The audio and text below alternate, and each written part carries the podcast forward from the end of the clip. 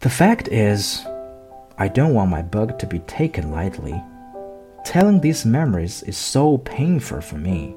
It's already been six years since my friend went away, taking his sheep with him. If I try to describe him here, it's so I won't forget him. It's sad to forget a friend.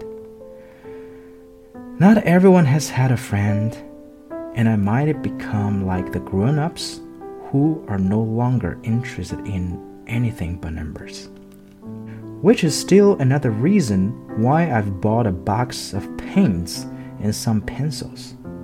It's hard to get back to drawing at my age when you've never made any attempts since the one of a boa from inside and the one of a boa from outside at the age of six. I'll certainly try to make my portraits as true to life as possible, but I'm not entirely sure of succeeding. One drawing works and the next no longer bears any resemblance. And I'm a little off on his height too.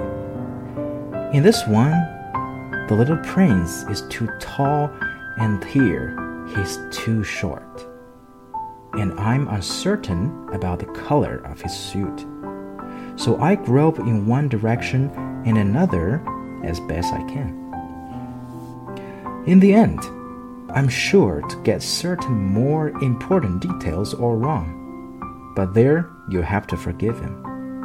My friend never explained anything. Perhaps he thought I was like himself. But I, unfortunately, cannot see a sheep through the sides of a crate. I may be a little like the grown ups. I must have grown old.